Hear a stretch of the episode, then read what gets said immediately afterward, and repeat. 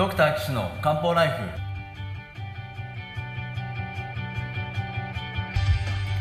ポッドキャストドクター岸の漢方ライフは医師である岸大二郎がリスナーの皆様から寄せられた体の悩みを中医学をもとにした漢方薬や鍼灸治療の知識で解決するお手伝いをする番組です。現代医学では改善しない辛い症状や病名はあるけれど治療方法がない疾患。検査はしたけれど異常がない症状に対して現代学はもちろん漢方や鍼灸の考え方をお伝えしていくことで皆さんの生活を幸せにする岸漢方クリニックがお送りします。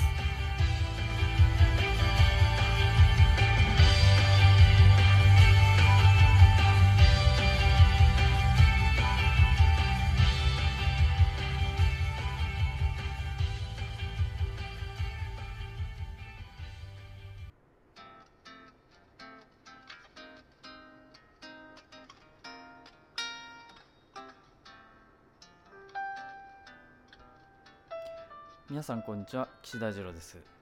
ドクター岸の漢方ライフ、えー今回149回目をお送りします。ということで皆さん漢方ライフ聞いていただいてどうもありがとうございます。えいつもはねあの体のお悩み相談を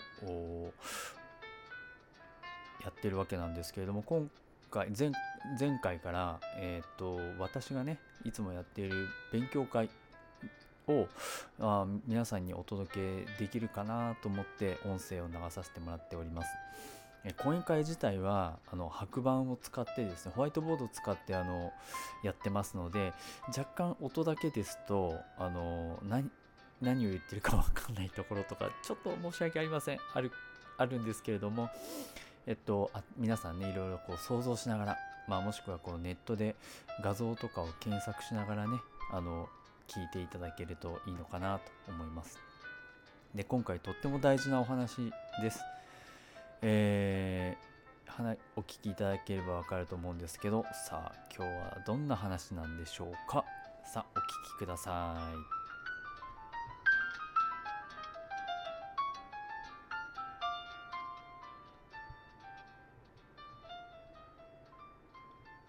まあ、今のしょ善玉菌とか言いましたけど小腸と大腸の中にはたくさん菌がいます。それよくあの今腸内フローラって言ったりしますけど腸内の微生物ですね。腸内の微生物がいます。まあこれは一重にご飯を食べたらそれをですね、まあ、消化酵素でババラバラにするんですけどそれをまた分解して吸収しやすくしてくれる菌です。主に分かりやすく言います。僕この言い方嫌いなんですけどいいです。えー、善玉菌。これをね善玉菌って言うでしょ？これどう考えても人間のご都合主義ですよね。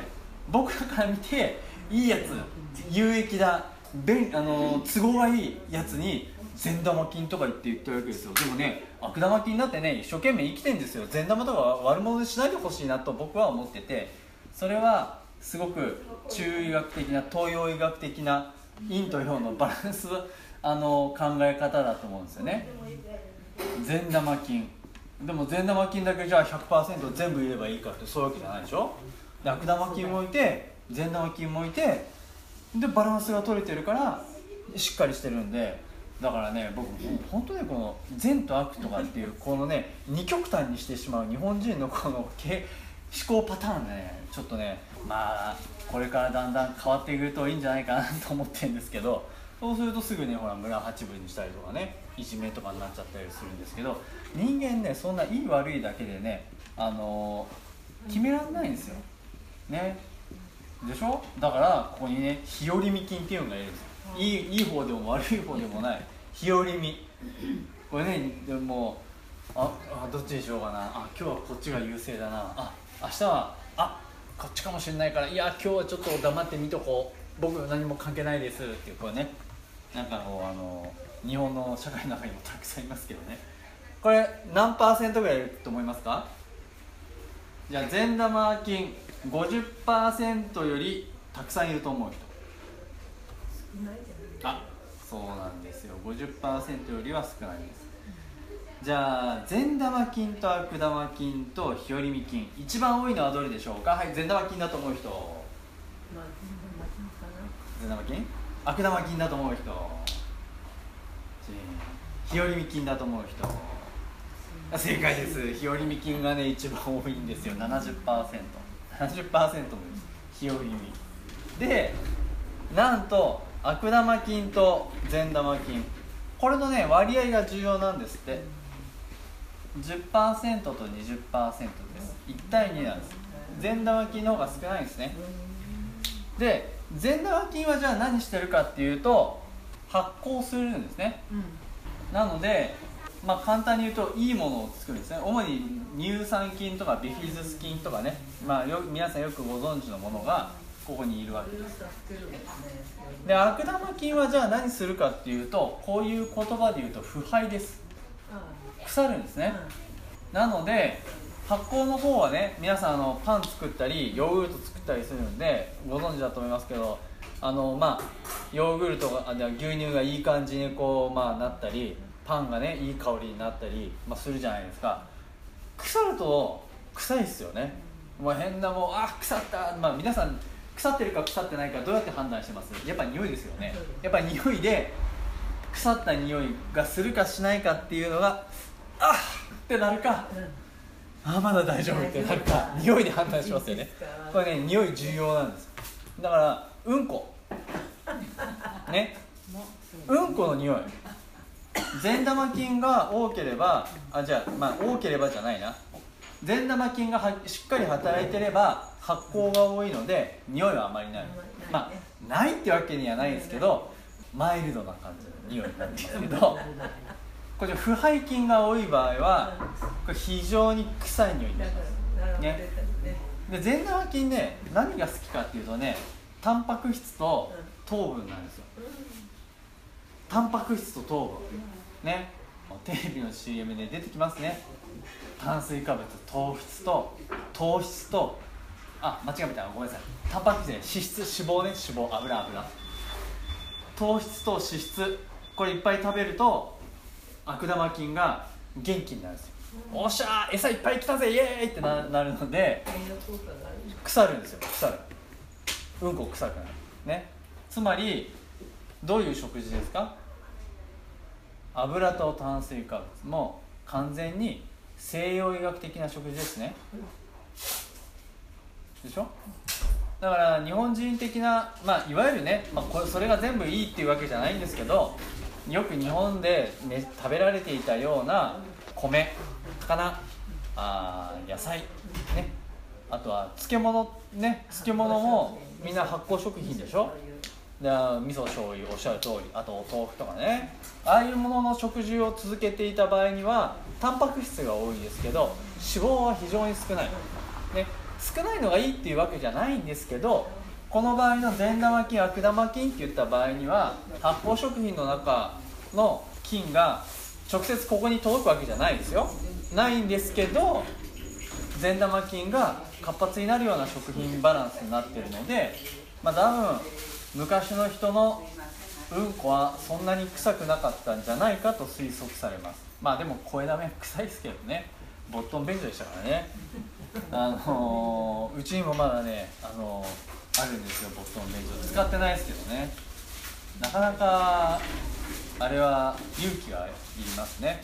しかも昔の家の作りなんでトイレは外の別棟にあるんですね。昔そうですね。そう。なので夜用足しに行くのは非常に良いじゃない。夜中もねそう。僕は男子なんでね、うん、あのトイレ行こうと思ったらあの川屋じゃなくても用足しできるんですけど、まあ、特に女性の場合はねよく時代劇とかでも夜中にこう光を持ってススススってこう廊下を歩くシーンとかがね出てきますけどより大変ですよね。まあこれはそれは発酵と腐敗善玉菌と悪玉菌。でこいつらがうんこバランスを左右してます。でちなみに普通に善玉菌がいいからヨーグルトたくさん食べました。ヨーグルトの中に乳酸菌いっぱいいますね。じゃあこれはどうなるでしょうか？大腸まで無事たどり着くあまあ菌はね善玉菌はほとんど小腸にいるんです。で悪玉菌は大体大腸にいるんですね。大腸。大腸にいるのでまあ、あの大腸菌なんかは、まあまあ、まさにそう大腸にいるんで大腸菌なんですけど大腸菌なんかはまさにここなんですけどえーっとですねヨーグルトの菌をヨーグルト乳酸菌食べますでしょ？うで胃胃に行くじゃないですか。で消化されてこう小腸の方まで行くでしょ？ヨーグルトがね。じゃあ菌はどうなるかっていうとみんな皆さん結構いろんなことをお考えだと思うんですけどこれはねあのー大腸も小腸もあ違う大腸じゃない例えば今の酵素。酵素を飲むと体にいいとか言ってるね。テレビで。なんとか酵素。初回半額。お一家庭3パックまで。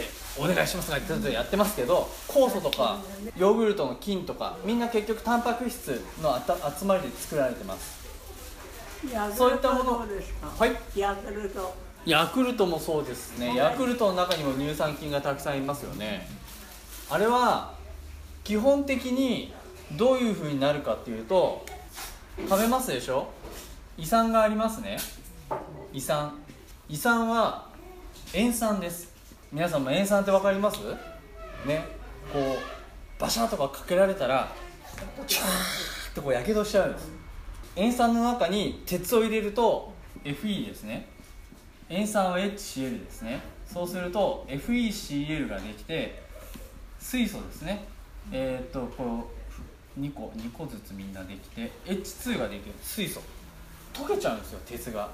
鉄が溶けて水素が出るってね。これあの中中学校だか小学校だかの理科の実験でやるんですけど鉄が溶けちゃうんですよ。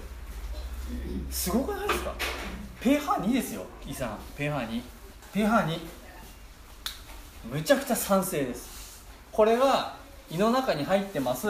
ヨーグルトはいきました。ドーン。乳酸菌ジュワーです。ほぼ全部死にます。なので皆さんひょっとするとヨーグルトの中にいる乳酸菌は腸まで届くかもしれないと思うお思いかもしれませんがほとんど届きません。えー、と届いたとして0.01%とか0.01%とかもうこういう単位のしかありません。だから例えばヨーグルトの中に1億個1億、えー1億あんまり書かない。110100100万10万100万1000万。1億1億個ヨーグルトの乳酸菌がいたとします。0.01%なのでまあ10万個ぐらいはひょっとすると腸まで届くかもしれません、ね、ただこっちの腸の中には60兆個いるそうです。60兆。ね。60兆個いる中で、まあ、10万ぐらい来たから何かあります？っていうね。そういうびわずかな話なんですよ。ヨーグルトの大したことはねってこと。うーんまあちょっと話の続きがあるんでもうちょっといいですか。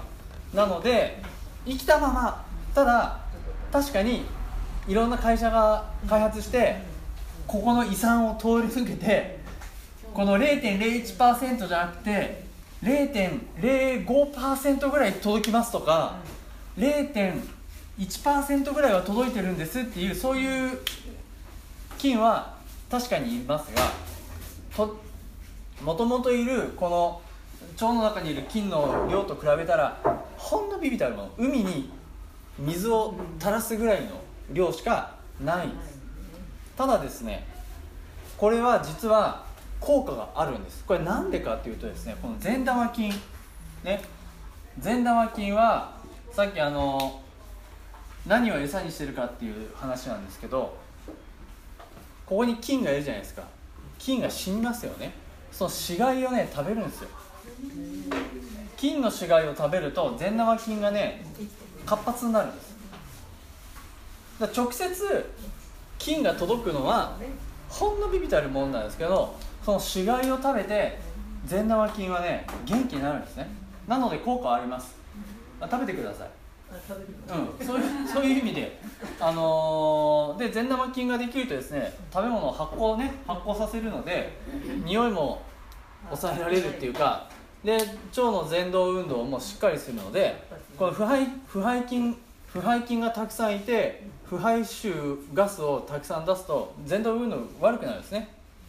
ガスがいっぱい入っちゃうそうそういうそういうこともあるのでえーっと乳酸菌とかえー発酵食品を取るのはいいことだというふうに言われてます。でこの日和見菌。70%いう日和日和見野郎。ね。関ヶ原の合戦の小早川みたいな感じですよ。いや徳川が行けって言ったら「よし分かりました」っつって言っちゃうやつ。で彼はね実は何もしてないんじゃなくて善玉あのー、都合がいい方を応援するんですね。わかります？だから肉食油ばっかり食べてる。そういう生活してると悪玉菌が活発になるんでよし俺たちは今日から悪玉菌の中は働きを助けるぜ。頑張るぞおーっつってあのー、悪玉菌と一緒になっちゃうんです。で逆ですよ。逆。ヨーグルト食べて乳乳酸菌の死骸を善玉菌がいっぱい食べて善玉菌が元気になったっていうとああなんか善玉菌さん最近勢いいいですね。あのもしよかったらあのお手伝いしたいんですけど よろしいですか？っていうことになって「ああいいですよ。じゃあぜひよろしくお願いします」ってなって善玉菌と日和見菌があの一緒に発酵に働いてくれるんですね。なのでそういう意味でこの善玉菌で日和見菌も味方につけてですね腸内の環境がファッと良くなるとあの便もしよく作られて動きも良くなって便秘が解消するという場合もあります。さあ皆さんいかがだったでしょうか？このね腸内フ腸内フローラっていうのはまあえー、とっても大事でね。今でもまあネットとかテレビとかでもたびたび話題になると思いますが、あのー、口から入ったものはねまあそう急に腸までは届くの難しいと。もしそんなのがいつも届いているようだったらいつでも食中毒になっちゃうよみたいなねそんなことをお話ししております。皆さん是非参考にしてください。ということで、えー、今ねあの勉強会のお話をずっと続けて流させてもらってるわけなんですが、えー、引き続きですね体のお悩みについて、えー、募集もしております、え、お悩みは岸漢方クリニックのホームページのお問い合わせ欄からお便りいただければと思いますホームページの URL は高崎漢方人道 .com です takasaki-kanpo.jimdo.com です。まあ、ホームページもね、あの、いろいろ書いてますが、えっと、Facebook もあってですね、そっちの方が、まあ、リアルタイムでいろんなこと書いてるかなと思いますので、そっちの方も皆さんぜひチェックしてください。ということで、また次回、この便秘のね、お話、第4回目をお送りしたいと思いますので、えー、皆さん次回お会いしましょう。さようなら。